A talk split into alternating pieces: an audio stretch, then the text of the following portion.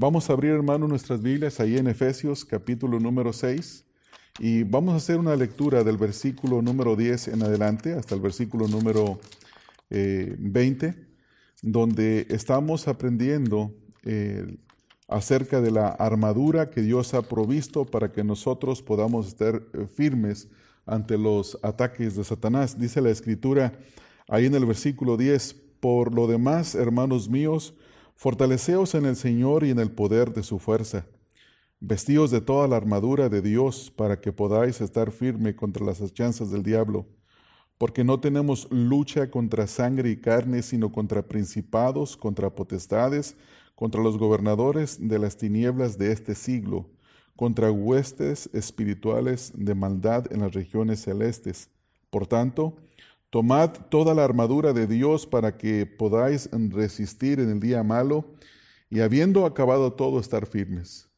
Estad pues firmes, ceñidos vuestros lomos con la verdad y vestíos con la coraza de justicia y calzados los pies con el apresto del Evangelio de la paz. Sobre todo tomad el escudo de la fe con que podáis apagar todos los dardos de fuego del maligno y tomad el yelmo de la salvación y la espada del Espíritu, que es la palabra de Dios, orando en todo tiempo, con toda oración y súplica en el Espíritu, y velando en ello con toda perseverancia y súplica por todos los santos, y por mí, a fin de que al abrir mi boca me sea dada palabra para dar a conocer con denuedo el misterio del Evangelio, por el cual soy embajador en cadenas que con denuedo hable de él como debo hablar. Hasta ahí nada más, hermanos.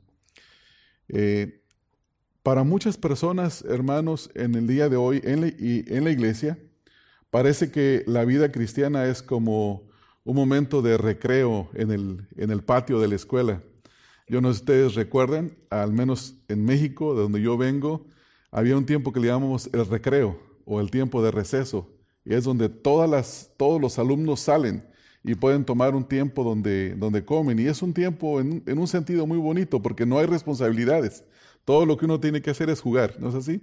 Y comer, si es que lleva, llevó el lunch para comer que le preparó la mamá. Y hay cristianos que piensan que la vida cristiana es simplemente un tiempo de recreo. Yo he llegado a escuchar incluso hermanos que se supone que tienen entendimiento de la palabra de Dios en el que ellos quieren que los hermanos de la iglesia se sientan cómodos, complacidos, que vean la vida cristiana como algo muy positivo en todos los aspectos. Sin embargo, nosotros vemos en la lectura que hemos leído que la vida cristiana se, se define como una lucha espiritual, como una batalla, donde hay un enemigo que busca destruirnos y donde la escritura nos dice también que Dios nos ha proveído de una eh, armadura espiritual para que podamos nosotros estar firmes. Y eso es lo que indica la escritura. Dios nos ha provisto de esta armadura. Es importante notar que es una armadura diseñada por Dios. Es una armadura dada por Dios y por lo tanto es perfecta para este combate, para esta lucha. Y por lo tanto, en ningún momento como creyentes deberíamos de pensar en que nosotros tenemos un mejor método, ¿no? Una mejor forma en la que podemos pelear esta batalla. Y quizás alguno de ustedes pueda pensar, no, ¿quién, ¿quién puede pensar semejante cosa? Déjeme decirle que hay gente que sí lo piensa. Y no solamente lo piensa, sino que ignorantemente lo hace. Por ejemplo, en lugar de seguir las indicaciones, de tomar todas las piezas de esta armadura, ellos eh, forman sus propias maneras de lo que ellos le llaman hacer guerra espiritual. Yo recuerdo haber comprado un libro que ya ni siquiera recuerdo el nombre. Eh, eh, al principio de mi vida cristiana me, me, dio mucho por querer saber acerca de lo que es la guerra espiritual.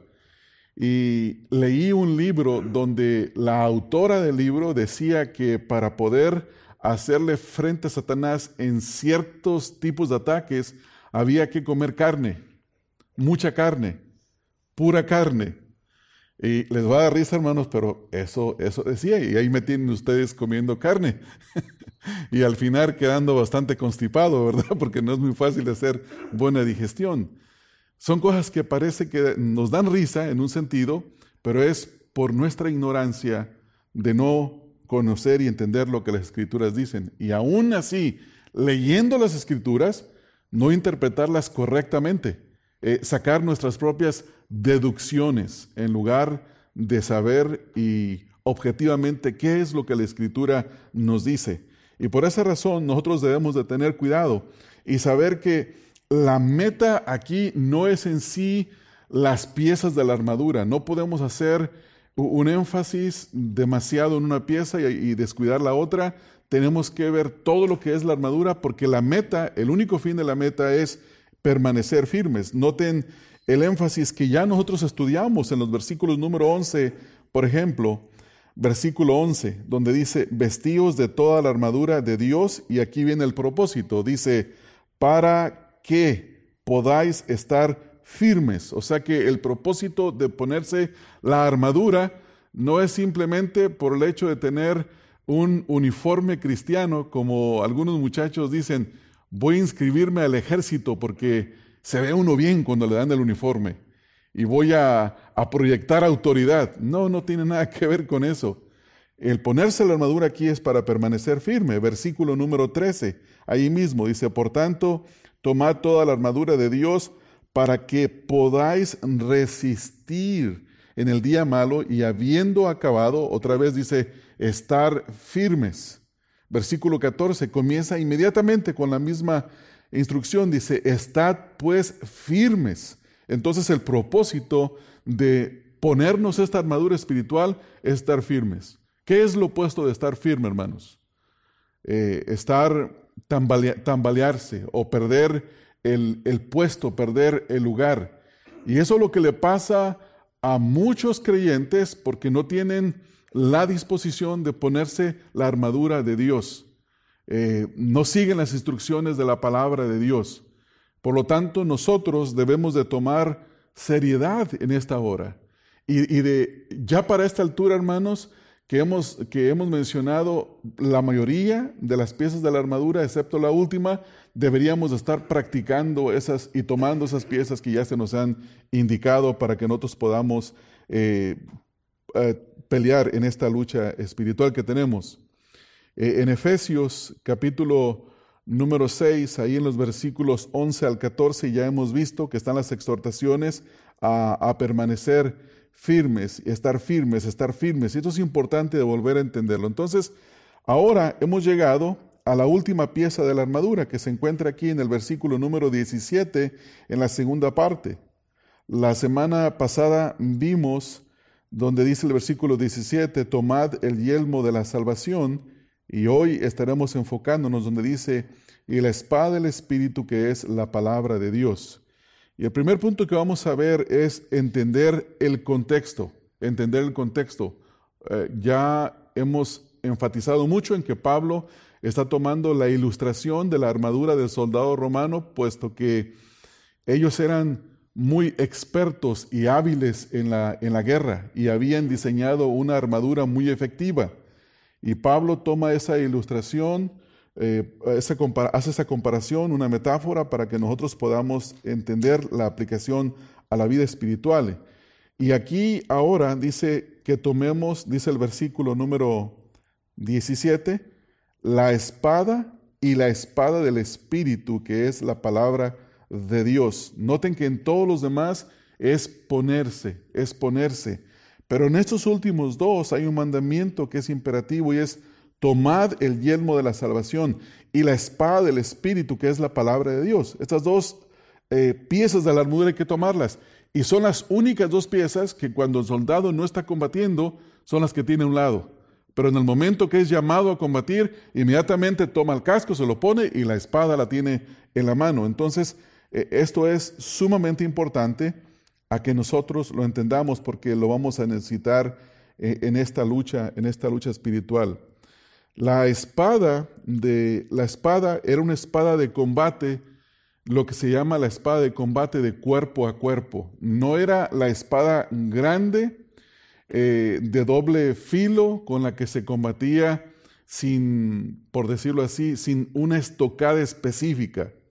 Era la espada, la espada pequeña, incluso la palabra que se utiliza para esta espada es Macarias. Y, ahí se le llamaba la, espada Macaria, se refería a una espada corta. Algunos comentaristas dicen que medía dos pies o 60 centímetros, otros dicen que había diferentes tipos de espadas, desde 6 pulgadas en, la navaja hasta, hasta los dos pies, es decir, 24, 24 pulgadas de lo largo de esta navaja. Esta era la espada que se utilizaba para hacer lo que hoy en día conocemos como una estocada fulminante. Eh, yo no sé si ustedes han visto que los soldados, incluso en el día de hoy, cargan ese tipo de cuchillo, ese tipo de daga. Es grande y lo utilizan especialmente para exterminar silenciosamente al enemigo con, con, dos, tres puñaladas, lo dejan fuera totalmente. Y quizás ustedes han visto algunas espadas o, dagas de este, de este, tipo, donde no solamente tienen una forma, una punta distinta, sino que penetran fácilmente, pero también tienen dientes contrarios que sirven para sacar las vísceras del estómago de la persona. Eh, son armas especiales que son diseñadas con este propósito. Entonces, estas eran utilizadas para lo que se llama el combate de cuerpo a cuerpo. Y esto es lo que tiene entonces eh, Pablo en la mente. Y esta era la espada que llevaban los soldados. Por ejemplo, vamos a ver algunas escrituras, hermanos.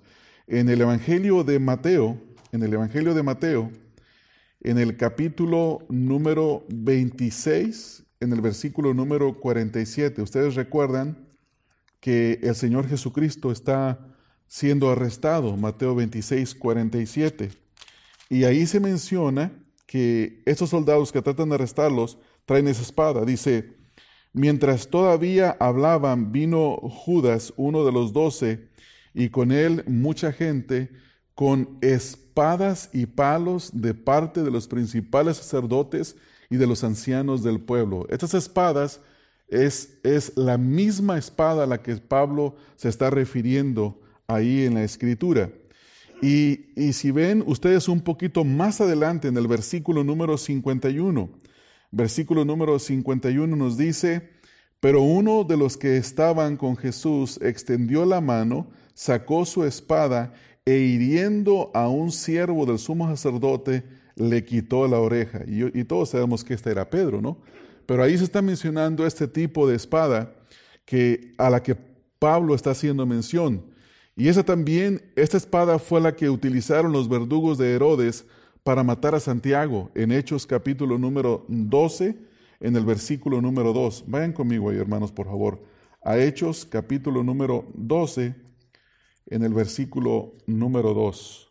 Dice, y, y mató a espada a Jacobo, hermano de Juan y estas son menciones de la palabra que estamos hablando, a la cual se está refiriendo el apóstol Pablo. Entonces, ya entendemos esto, ¿verdad, hermanos? ¿De qué tipo de espada se está hablando?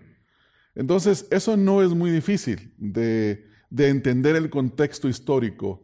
Lo que es un poco más complicado es lo que significa, qué es lo que el apóstol Pablo quería que los efesios entendieran con esta comparación, con esta con esta ilustración de lo que ellos también debían de hacer. ¿Qué significa tomar la espada del Espíritu? Entonces volvamos de regreso a Efesios, hermanos. De regreso a Efesios, ahí el capítulo número 6, donde tenemos el mandamiento, donde dice, y la espada del Espíritu, que es la palabra de Dios. Entonces, este es nuestro segundo punto. La espada del Espíritu es la palabra de Dios. Esto es lo que Pablo está diciendo. Él quiere que tomemos la palabra de Dios. Eh, el Espíritu Santo, hermanos, entendemos que es la fuente de la palabra de Dios. Y hay varios pasajes, hay un par de pasajes que tenemos que entender. Por ejemplo, eh, eh, entendemos nosotros que la Biblia nos dice que el Espíritu de Dios movió a hombres piadosos a que escribieran conforme el Espíritu les daba que, que lo hicieran. Y esto lo vemos en Primera de Pedro, Segunda de Pedro 1:21. Pero antes de ir allá, quisiera aclarar algunas otras cosas. En primer lugar, la Biblia, la palabra de Dios, es el arma ofensiva ante los ataques del diablo. Noten que todas las demás piezas son para protegernos de los ataques, pero también tenemos una arma que nos ha, sido dada para atacarlo. Y al final del estudio, en el tercer punto, vamos a ver la ilustración de esto. La espada del Espíritu es la Biblia. Esto es lo mismo que dice el apóstol Pablo aquí en 2 de Timoteo, capítulo número 3, versículo 16 y 17, donde dice que toda la escritura es inspirada por Dios y útil para enseñar, para redarguir, para corregir, para instruir en justicia, a fin de que el hombre de Dios sea perfecto, enteramente preparado para toda buena obra. Entonces, cuando dice en el versículo 16, toda la escritura es, es inspirada por Dios, es el Espíritu de Dios que, que lo dio. Y, y, esta palabra inspirada, ya hemos hecho aclaraciones en otro tiempo, y si ustedes se recuerdan, significa exhalada por Dios, dada por Dios. Entonces, algunos comentaristas bíblicos incluso dicen que es una palabra acuñada por Pablo y que la idea es tomar la referencia de Génesis, donde dice que el Espíritu de Dios se movía sobre las aguas. Y luego dijo Dios, sea, sea, la, sea la luz y fue la luz. Entonces la idea es que e, este decir, este poder que produjo que las cosas fueran creadas de la nada, esta palabra poderosa de Dios, del Espíritu de Dios, es la misma palabra a la que Pablo se está refiriendo en este pasaje. Entonces, la palabra inspirada es literalmente, hermanos, exhalada por Dios. Es el Espíritu de Dios quien sopló la palabra a través de los autores de la Escritura. Literalmente, hermanos, y, esto es usando la personalidad y el estilo de cada uno de los escritores. Eh, la semana pasada me estaba diciendo un hermano que se había memorizado Santiago capítulo número 2 y que estaba pensando hacer una, un bosquejo de ese pasaje para un trabajo de la escuela donde está estudiando. Y yo, le dije, eh, ¿ya le dijiste al maestro la, propuesta de ese pasaje? No, podemos cogerlo el que queramos. Le dije, escoge otro, escoge otro libro, porque Santiago es uno de los libros de la escritura más difíciles de bosquejar por la forma en la que va saltando en los temas. Y también Primera de Pedro es parecido. Y hay otros libros en la escritura que son fáciles de poder hacer el, el bosquejo. Lo que quiero decir con esto es que el Espíritu de Dios, aunque fue el que movió a los hombres de Dios, les dio lo que debían de hablar, Dios nunca dejó de usar sus personalidades. E, e, incluso usted lee Romanos y Gálatas y ve prácticamente una mente tan brillante en presentar argumentos y defensa acerca de la justificación por la fe que uno se queda maravillado. Bueno, era el apóstol Pablo.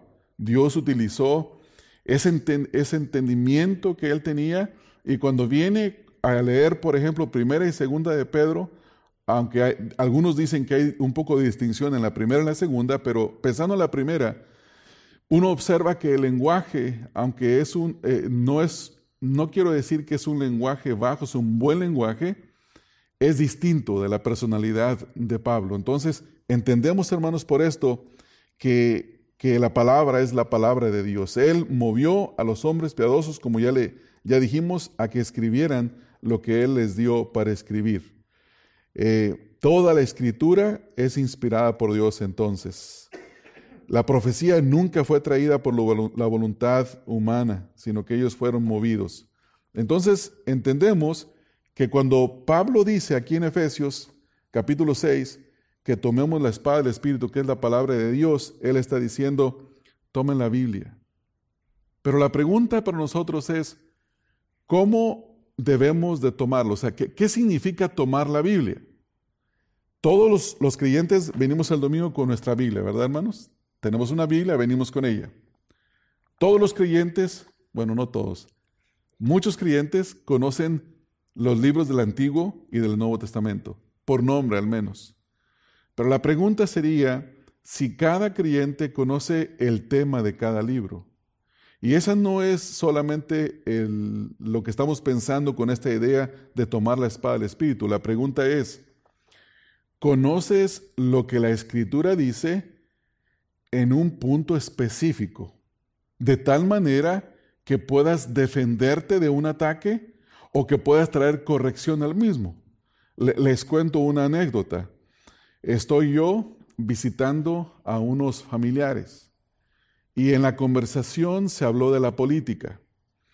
Y en esta conversación, mm, dos de las personas que estaban allí hablaron muy mal de los políticos, pero usando todo tipo de malas palabras. Y yo me quedé callado, no estaba opinando, no decía nada, estaba esperando un momento para hablar. Cuando me dijeron, ¿qué piensas tú? Eh, yo le cité Romanos capítulo número 13 y les expliqué lo que dice la escritura en esa porción.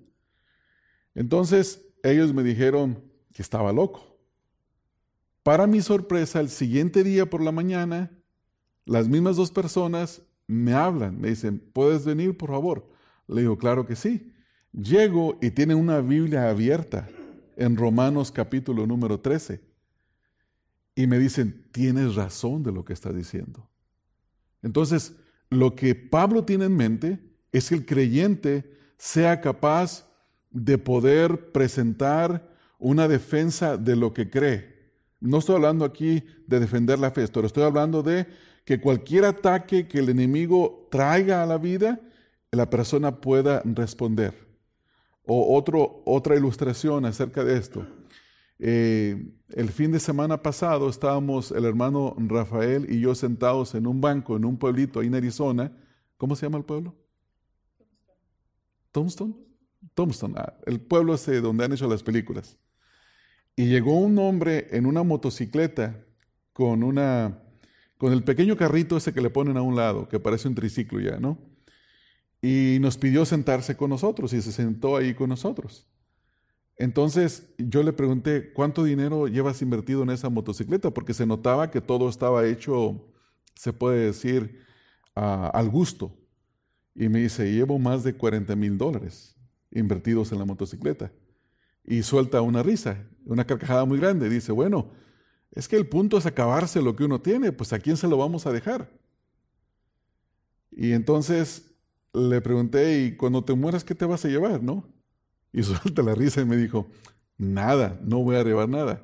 Y estábamos a punto apenas de comenzar a hablar del Evangelio cuando la gente se empezó a acercar a su motocicleta y ya no hubo la oportunidad, porque se fue a responder preguntas acerca de la motocicleta. Pero el punto es este, hermanos, que si uno tiene la capacidad de poder responder a la persona, ya sea en preguntas o en ataques que esté mandando Satanás a la vida, por ejemplo, otra situación. ¿Ha tenido usted alguna época en su vida donde la situación económica parece como el dice el dicho popular, ya no veo lo, no veo lo, duro sino lo tupido? O sobre, ¿cómo dice el otro dicho? Sobre mojado, llueve sobre mojado, ¿no? Que es, híjole, parece que es un ataque y otro y otro y otro y otro y no para. El punto es, ¿cómo es que usted va a ser capaz de responder a una situación así sin llegar a la desesperación. La única forma de responder es tomando la palabra de Dios. Tomando la palabra de Dios que ya está en el corazón, que usted ya conoce.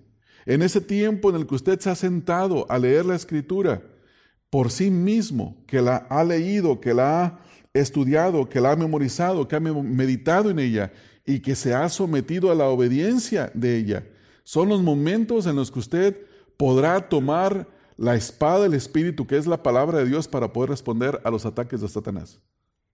Eso es lo que Pablo está diciendo. Esto es lo que Pablo tiene aquí en mente. ¿Por qué? ¿Por qué razón, hermanos? En primer lugar, porque la Biblia nos dice que es la espada del Espíritu. Y eso quiere decir que la Biblia es confiable. En todo lo que la Biblia dice, nosotros podemos confiar a ojos cerrados. No importa lo que diga la escritura. Un ejemplo de esto. Ustedes saben la, gran teoría o toda esta ¿cómo se le puede llamar? Esta corriente del pensamiento del calentamiento global, ¿verdad? De que nos vamos a, acabar el planeta, de que el planeta ya no tiene recursos suficientes y nos pintan un panorama donde el sol va a estar tan caliente que los glaciares en el norte se van a derretir y el agua va a caer sobre el mar y el agua va a inundar las ciudades o de otra manera que ya no van a producir las tierras. Bueno, el punto es, nos vamos a acabar todos los recursos, no va a haber nada. Va a llegar un día en el que no vamos a conocer las cuatro estaciones del año como hoy las conocemos, no serán más. Y hay gente que se pone extremadamente preocupada, ¿no? Pero ¿qué dice la escritura, hermanos, en Génesis?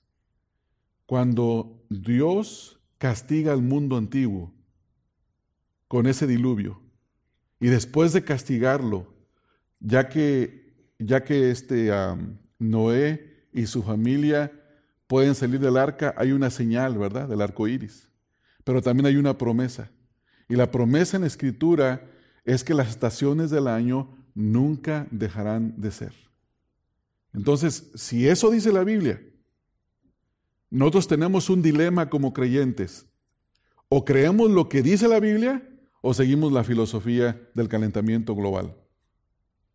Si es que ellos dicen que las estaciones como las conocemos en el día de hoy dejarán de ser y que podemos llegar a un solo tipo de estación como un verano, un verano tan caluroso y tan fuerte que acabará con todo lo que hoy conocemos. Hermanos, eso no es así. Puede poner su confianza totalmente, su, confianza totalmente en la palabra de Dios. Hay un mensaje que no me recuerdo exactamente el título, a ver, si mi, esposa me ayuda, porque ella a veces me ayuda a recordar. Es un mensaje que predicó el pastor MacArthur acerca de este tema a un grupo de jóvenes. Y creo que el mensaje se llama La teología de la creación. The Theology of Creation. Nomás asegúrese que sea el mensaje que le predica a, una, a un grupo, de, a una juventud. Y la forma en la que termina el mensaje la termina concluyendo con una aplicación. Y la, y la aplicación es la siguiente, dice, ve, dice, corta el pasto, ve, mata un venado, ve, dice, excava y, y, saca petróleo de la tierra, ¿no? Cómete una hamburguesa, ¿no? Con, con la carne del venado que mataste. ¿Cuál es la idea? La idea es que no podemos dejar que una filosofía del mundo produzca una manera de vivir en nosotros que la escritura no nos manda vivir o que la escritura no dice. Y esto es entonces lo que, lo que Pablo dice. Otra característica de la escritura es que es sin error. La Biblia es sin error y por eso, por eso podemos creer en ella. Entonces, déjeme hacer una aclaración.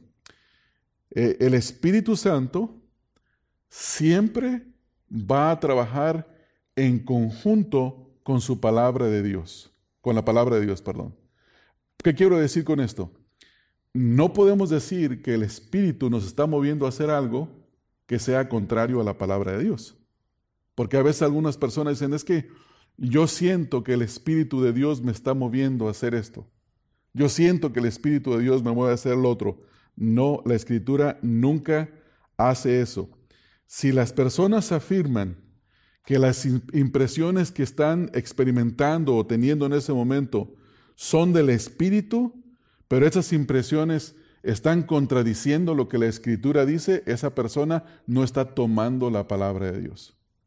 La palabra de la espada de Dios. La espada del Espíritu, que es la palabra de Dios, perdón. Entonces, eso tenemos que entenderlo. E, el Espíritu Santo nunca contradecirá la Escritura. Nunca. Estábamos en una ocasión con mi esposa y Creo que fuimos nada más, yo, yo no recuerdo si llevamos nuestros hijos, posiblemente sí, los dos pequeños, los que estaban pequeños en ese tiempo. Fui invitado a, a predicar en una iglesia pentecostal. Y antes de la predicación, una hermana que estaba en un lado, en la banca de enfrente, se para y profetiza. Momentos después sigue la música y cuando termina la música, otra hermana que estaba del otro lado, en la banca de mero enfrente, se levanta y profetiza contrario a, a lo que la otra había profetizado. Entonces ya el pastor tratando de reconciliar la cosa un poco se puso de pie y dice, Bueno, ¿cómo es el Espíritu de Dios, verdad? Que nos habla en diferentes formas. No puede ser, se está contradiciendo. Y, yo me pongo después, voy, voy y predico y digo, hermanos, la única certeza que podemos tener es en lo que dice la palabra escrita. Traté de ser prudente en que no me van a echar para afuera, pero digo, es en lo que la palabra dice. Porque alguien puede decir, eh, movido por la emoción o movido por cualquier cosa, y luego cambia de parecer o no se cumple. Pero lo que dice la palabra de Dios, nosotros podemos tener confianza en ello. Y eso es lo que estamos eh, viendo.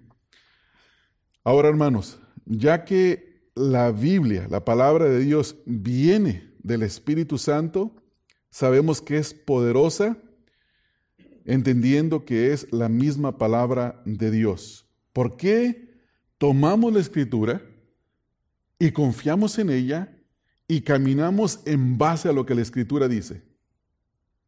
¿Por qué hacemos esto? Y la razón por la que lo hacemos es porque viene de Dios, es confiable y es poderosa para hacer lo que promete. La palabra de, la palabra de Dios, la Biblia, es poderosa. Note lo que dice en Hebreos 11.3. Dice, por la fe entendemos haber sido constituido el universo por la palabra de Dios, de modo que lo que se ve fue hecho de lo que no se veía. Vea qué declaración tan tremenda, hermanos. Esto es lo que nosotros entendemos. Es el poder de la palabra de Dios que dijo, sea y fue hecho. Y la idea aquí es crear de la nada. Todos los hombres creamos algo o hacemos algo de lo que ya existe. Todos tenemos materia prima, ¿verdad? Pero nadie es capaz de hacer algo de la nada, porque hay un dicho, una, perdón, no, no es dicho, no sé cómo se dice, hermanos, bueno, hay algo en la filosofía que dice que de la nada nada sale. No sé, no, no sé si es un adagio. Es una ley, creo yo, que de la nada nada sale, ¿no? De la nada nada sale. Pero cuando Dios dice, aunque no haya nada, lo que Dios dice se hace. Esa es la confianza a la que, a la que, a la que Pablo nos está llamando, a que tomemos la palabra del Espíritu, la palabra de Dios, que la, que, la palabra del Espíritu, que es la palabra de Dios, para que podamos nosotros permanecer y caminar en esto. Ahora, Dios utiliza su palabra para cumplir su propósito soberano, hermanos. La palabra de Dios cumple con cada propósito de lo que dice. Mire, vean lo que dice Isaías 55, en el capítulo 55, versículo número 10 y 11. Ese es un pasaje que estoy seguro que usted lo conoce.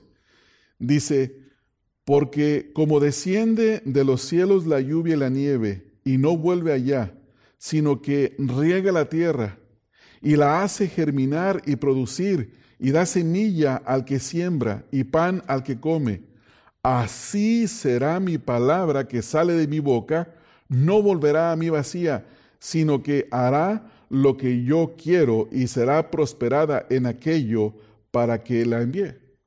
Este es el poder de la palabra de Dios. Esto quiere decir que Dios, lo que Dios dice, Dios lo cumple. Dios no es hombre para que mienta, ni hijo de hombre para que se arrepienta. Esto solo aplica a Dios. Cuando estaba recién convertido, eh, una tía mía me estaba no me estaba, estaba peleando conmigo en cuanto a la fe. Y ella me decía a mí que no anduviera creyendo en religiones falsas. Me dice, es mejor que pongas tu confianza en ti mismo. Ella estaba metida en ese asunto de la metafísica. Y dice, por ejemplo, dice, tu tío está en, Tijuana. Nosotros estábamos ahí, aquí en Chino, en, aquí en el sur de California. Y dice, tu tío está en Tijuana. Yo le puedo mandar un mensaje telepático para que me llame en este momento. Le dije, bueno, vamos a ver, hágalo. Y empieza a concentrarse y me dice, no puedo, dijo, tienes una influencia muy negativa y tu influencia negativa me está impidiendo mandarlo. Y le dije, ¿por qué cree usted eso? Y me citó este versículo. Toma este versículo y me dice, es que nuestras palabras tienen poder para crear lo que nosotros queremos que creen. Le digo, no, así dice el versículo, dice, e, está Dios hablando. Dios es el que está diciendo y el único que tiene poder para hacer que las cosas sean es Dios. Por eso nosotros, hermanos, no tenemos ninguna necesidad de querer crear cosas con nuestro poder. Decir, yo, yo declaro, yo, yo digo, no, no diga nada. Mejor crea en la palabra de Dios y ponga toda su confianza porque ella sí, sí le va a sacar de los apuros, ¿no? Dios utiliza su palabra también, hermanos, para salvar a los pecadores, por eso es que debemos de tomarla. Dios usa su palabra para impartir nueva vida a los hombres y mujeres muertos. Muchas veces en el evangelismo, hermanos, si no tomamos la, espada del Espíritu, que es la palabra de Dios, no podemos ser efectivos. Hay gente que busca métodos evangelísticos, ¿no? Eh, ustedes, ustedes saben la, la, filosofía esta que ha entrado a la iglesia que se llama gánate la confianza del pecador, ¿no? lo amigo. Y hay gente que pasa meses, hasta un año, ganándose a la persona. Y, y si a rato se descuida la persona se muere y nunca le predicó el Evangelio. Pero la idea es que me voy a ganar el derecho de predicarle. No, hermanos, no hay ningún derecho que ganarnos. Hay un mandamiento que obedecer y es el de predicar el Evangelio para que las personas se conviertan. Y es la palabra de Dios la que penetra el corazón de la persona para traer y dar nueva vida. Mira lo que dice la Escritura en Santiago 1.18. Él, hablando de Dios, de su voluntad nos hizo nacer por la palabra de verdad para que seamos principias, primicias de sus criaturas. Es la palabra de Dios.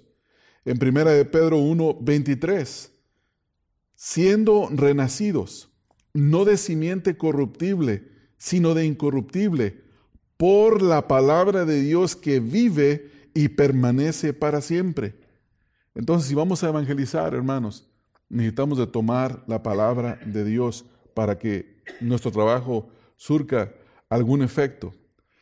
Dios utiliza también su palabra para exponer nuestro pecado y restaurar nuestras vidas, hermanos. Cuando usted viene el domingo acá, que nos, que nos reunimos, o hoy miércoles que estamos acá, y escuchamos la predicación de la palabra, y obviamente esto no quiere decir que esto no aplica a mí, porque yo ya pasé algunas horas estudiando, ya aplicó, quizás fui más yo expuesto que ustedes a la palabra de Dios. Pero el punto es que es la escritura la que produce en nosotros, la, que, la escritura la que expone nuestro pecado, nos lo hace ver. Eh, estaba yo viendo una entrevista que estaba haciendo un hombre que se llama Dennis Prager, que es un, es un judío, como un judío moralista, humanista. Y estaba entrevistando a un canadiense, se me olvida su nombre ahorita, el doctor, es muy famoso, se pide Peterson que está hablando mucho en contra del aborto y está hablando en contra de todo lo que es inmoralidad, todo lo que es el género, él habla de la responsabilidad. Y es raro encontrar una persona que no es cristiana que esté hablando así. Pero cuando Dennis Prager lo entrevista, la primera cosa que le dice a la persona, puedo sentir que tú en realidad eres una buena persona. Pero ¿qué dice la escritura, hermanos? Que no hay uno bueno. No hay quien busque a Dios. Y cuando la escritura la leemos y expone, alumbra nuestros ojos, nos damos cuenta nosotros de que no somos las personas que creemos ser. Y mientras más conocemos la escritura, nos damos cuenta de nuestra propia maldad. Por eso Juan Calvino en una ocasión expresó y dijo que el corazón es una fábrica de ídolos, hablando de la perversidad y de la maldad en el corazón del hombre. Entonces, mire lo que dice, eh, eh, por ejemplo, en el, en el libro de los Salmos. En el Salmo número 19, vamos al Salmo número 19, que es un salmo de, se es considerado como el Salmo de la palabra de Dios, donde en este Salmo los primeros versículos nos habla acerca de la, de la revelación general y luego de la revelación específica, que es la palabra de Dios. Pero más al punto, versículo número 7 dice, la ley de Jehová es perfecta, y lo dice, que convierte el alma. O sea que es la palabra de Dios la que la restaura, la que la vuelve al estado del principio. Así como Dios creó al primer hombre y la primera mujer sin pecado, es la palabra de Dios la que, la que hace el trabajo en el corazón de la persona, en el alma. En, en, el Salmo 119, no lo vamos a ver, pero lo puede usted hacer como un proyecto de lectura. Los 176 versículos en el Salmo 119 en, exaltan los beneficios de la palabra de Dios. Puede usted leer cada versículo y en casi cada versículo usted va a ver una referencia a la palabra de Dios, a lo que hace, a lo que la palabra de Dios es, porque tiene tantos beneficios que son los que trabajan en nuestra alma. Si, si, lee el Salmo 119, tendrá una gran convicción de la palabra de Dios. Salmo 119 en el versículo número 25, repetidas veces el salmista clama, dice, mi alma se ha pegado al polvo, vivifícame conforme a tu palabra. O sea que el salmista cree que es la palabra de Dios la que le da vida, la que le da aliento. Mire hermanos, yo no sé cómo está su lectura de la palabra de Dios, de ninguno de ustedes. Eh, nosotros estamos promoviendo la lectura de la escritura. Allá atrás hay unas hojas donde usted puede, sabe qué capítulo debería leer en qué día y ayuda un poco para motivarse a leer la escritura. Pero si no lo está haciendo, haga la prueba esta semana. Levántese y la primera cosa que haga es leer una porción de la escritura. Lea, comience con el Salmo 119 y usted verá los grandes beneficios que tiene el que podamos abrir la Biblia y leerla para nuestra alma. Seremos expuestos, seremos descubiertos. Es como cuando, como cuando una persona se está robando algo, ¿no? Y llega el dueño de la tienda, abre la puerta y lo encuentra tomando lo que no debía tomar. Dice, ¡ay, me cacharon! Esa parece ser la vida del creyente. Lee la Biblia, ¡ay, me cachó! ¿No? Me agarró. Y eso es lo que la Biblia hace, nos pone al descubierto y gracias a Dios por ello. Este es el, consuelo que tenemos, hermanos, en la, palabra en la palabra de Dios, porque es la palabra la que nos vivifica.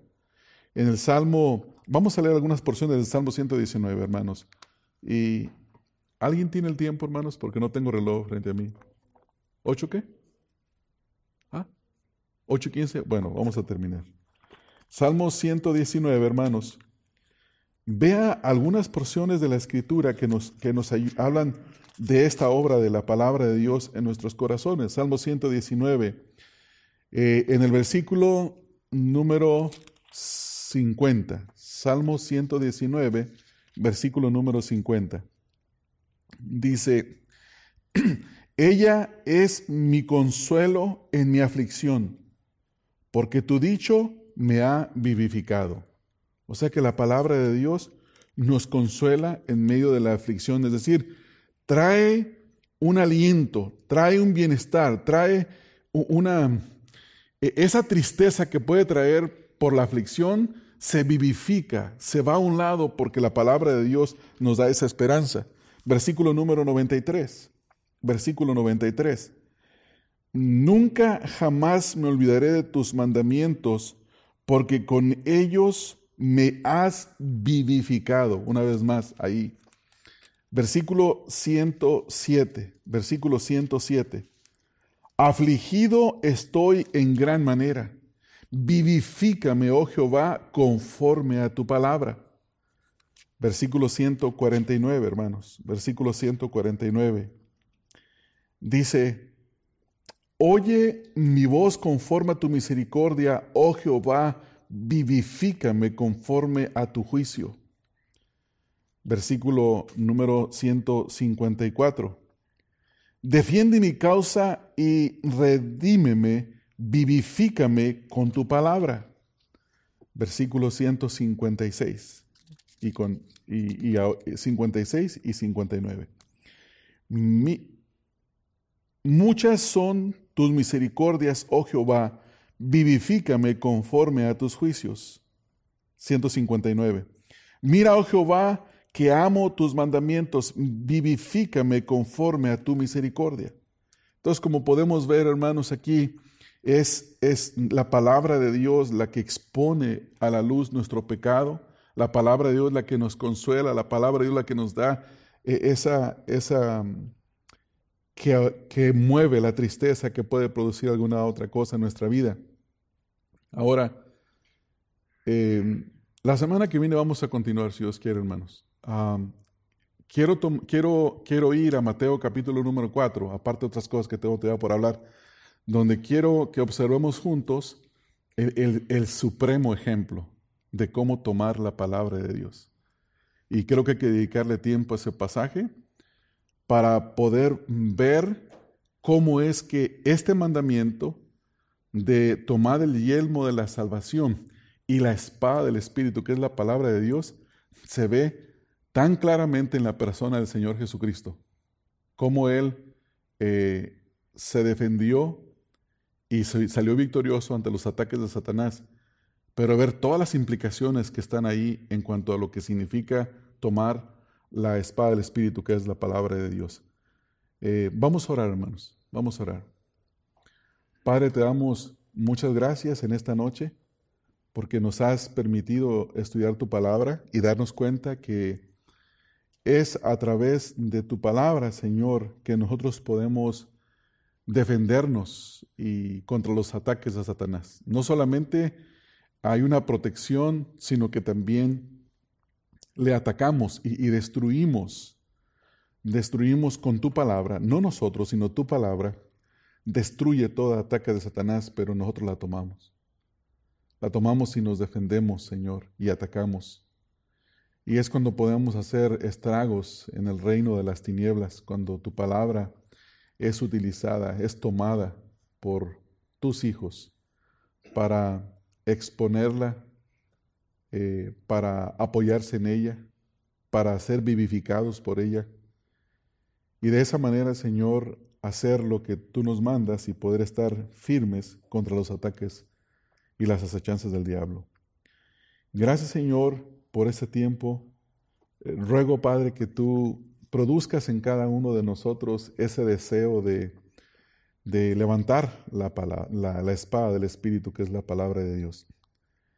Ayúdanos a ser diligentes, ayúdanos a, a pensar en que se necesita toda una vida para ir tomando porciones de la Escritura que nos ayudan, que nos dan entendimiento para poder eh, lanzar un ataque a los ataques que Satanás lanza a nuestra vida, en esta vida cristiana.